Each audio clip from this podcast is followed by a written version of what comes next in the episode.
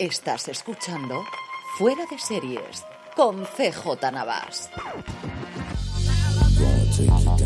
Bienvenidos a Streaming, el programa diario de Fuera de Series en el que un servidor CJ Navas te trae las principales noticias, trailers, estrenos y muchas cosas más del mundo de las series de televisión. Edición del lunes 5 de diciembre. Arrancamos esta semana con tantos festivos aquí en España, que para algunos será de puente, para otros de acueducto y para otros, como este que os habla, si no pasa nada, aquí estaremos al pie de cañón todos los días. Antes de que vayamos con todas las noticias, permíteme recordarte que para tus compras en Navidad, si vas a hacerlas desde Amazon, haciéndolas desde amazon.fueradeseries.com, a ti te costará lo mismo y a nosotros nos estaréis ayudando. Para tu compras durante todo el año en Amazon, recuerda amazon.fueradeseries.com, a ti te costará lo mismo y a nosotros nos estaréis Arrancamos las noticias con Daisy Ridley, que va a protagonizar y además ser productora ejecutiva de la adaptación de la novela de Nina de Gramont llamada El Afer Christie, el asunto Christie, sí, de Agatha Christie, y que gira alrededor de esa desaparición conocidísima de Agatha Christie durante 11 días en 1926, de la que se ha escrito bastante y también ha habido bastante cosas en series, en películas, especialmente en los últimos tiempos. Ridley no va a interpretar a Agatha Christie, sino a Nan Odia, la amante del marido de Agatha Christie, que parece ser que es en la que se va a enfocar la serie porque también es así en la novela. La serie está creada por Juliette Tohidi, que trabajó recientemente en La Serpiente de Essex y anteriormente en series como Calendar Girls o La Muerte llega a Pemberley. No tiene por ahora dónde se va a estrenar, pero yo creo que eso lo sabremos dentro de nada. La siguiente noticia la comentábamos el fin de semana en Fuera de Series, pero por si no lo habéis escrito todavía, la verdad es que es bastante importante y bastante sorprendente. Mike Flanagan y su asociado Trevor Macy, que no hablamos de él habitualmente porque siempre nos centramos en Flanagan, pero al final es la pareja creativa,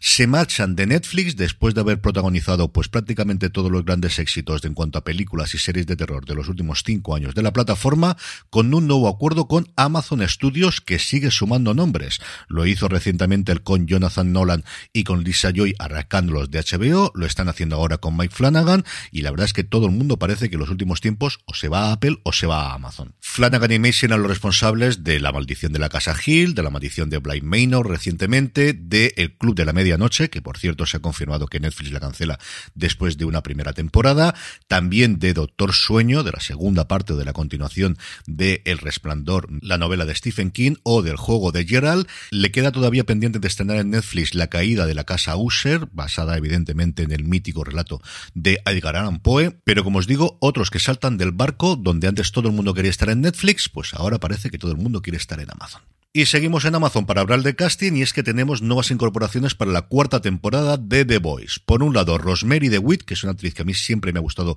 muchísimo. Recientemente la hemos podido ver en The Staircase, pero tiene una gran trayectoria, especialmente en series de televisión. Rob Benedict, que apareció en su momento en Supernatural, y Elliot Knight se sumarán a esta cuarta temporada del mayor éxito posiblemente de Amazon Prime Video, aunque el nombre más importante de los que se incorporan es de nuevo Simon Pegg, que vuelve a interpretar al padre de Hugh y vuelve en esta cuarta próxima temporada. Saltando a Disney Plus tenemos también un casting muy importante y es que Daredevil Born Again no va a contar solamente con Charlie Cox y Vincent D'Onofrio como sabíamos, sino también con Michael Gandolfini, sí, el hijo de James Gandolfini o de Jim Gandolfini como le llamaban todos los compañeros normalmente, que poco a poco va haciendo carrera en Hollywood y como os digo que va a ser una de las grandes incorporaciones a esta serie que va a resucitar al personaje de Daredevil ahora ya en la casa de Disney. No sabemos absolutamente nada del personaje, si será un héroe, si será un villano, si estará en un sitio estará en el otro, si del lado de Matt Murdock o del lado de Wilson Fisk, pero es una buena noticia desde luego que a Gandolfini le den papeles más allá de por ser el hijo de quien es. La otra noticia importante desde luego en Disney Plus es la confirmación de The Mandalorian tercera temporada el 1 de marzo. Antes yo creo que de lo que esperábamos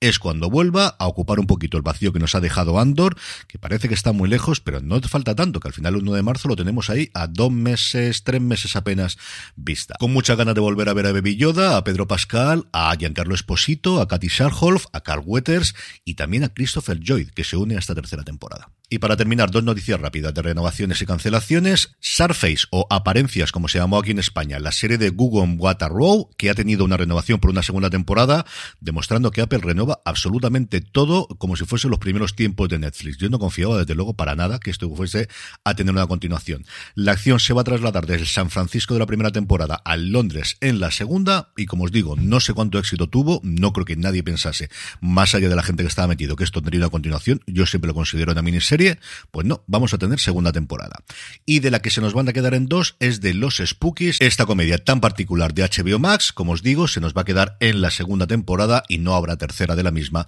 dentro de la plataforma de Warner Media Discovery. Y seguimos en HBO Max para hablar de trailers y es que antes de lo que yo esperaba, mi apuesta era que lo íbamos a ver después de la emisión del último episodio de Wild Lotus, tenemos ya el que parece el tráiler definitivo de The Last of Us, dos minutos largos de tráiler de una de las grandes apuestas de HBO Max para el próximo año que recordar se estrena dentro de nada, el 16 de enero. Por su parte, Prime Video ha presentado en el marco de la Comic Con de Sao Paulo, que cada vez tiene más fuerza que se ha desarrollado este pasado fin de semana, el de Gen V, el spin-off de The Voice en el mundo universitario, que contará además con la presencia estelar de algunos de los protagonistas de la serie madre, como el A-Train de Jesse T.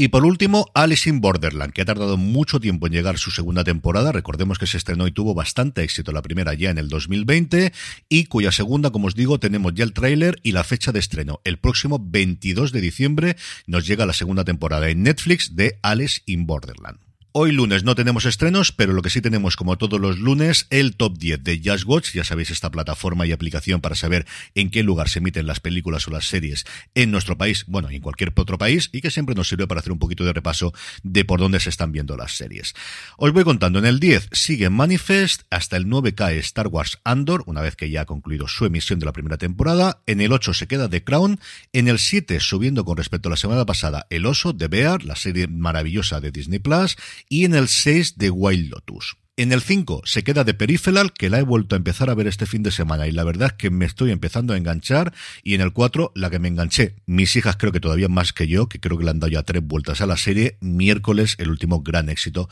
de Netflix. En el puesto número 3 se queda 1899, en el 2 The Walking Dead y en el 1 sigue teniendo su audiencia Elite, que acaba de estrenar su quinta temporada. Y terminamos como siempre con la buena noticia del día y es que poco a poco conocemos la programación del ATX Festival, del Festival de Televisión de Austin, que celebrará su decimosegunda temporada, su decimosegunda edición del próximo 1 al 4 de junio en 2023 y ha confirmado que su premio honorífico más importante, el de excelencia en la televisión, lo va a recibir ni más ni menos que James Barrow, el ganador de más de 11 Emmys, el director de más de mil episodios de televisión de series como Taxi, Friends, Fraser, Willa Grace y tantas y tantas otras comedias, pero que si al final hay que destacar una serie es su papel como co-creador y director del piloto de muchísimos episodios de Cheers, cuyo legado será uno de los puntos fuertes del festival al cumplirse 30 años de la emisión del último episodio. La otra serie que también han confirmado que tendrá un homenaje en el festival será Homeland, con la confirmación de la asistencia tanto de Leslie Lee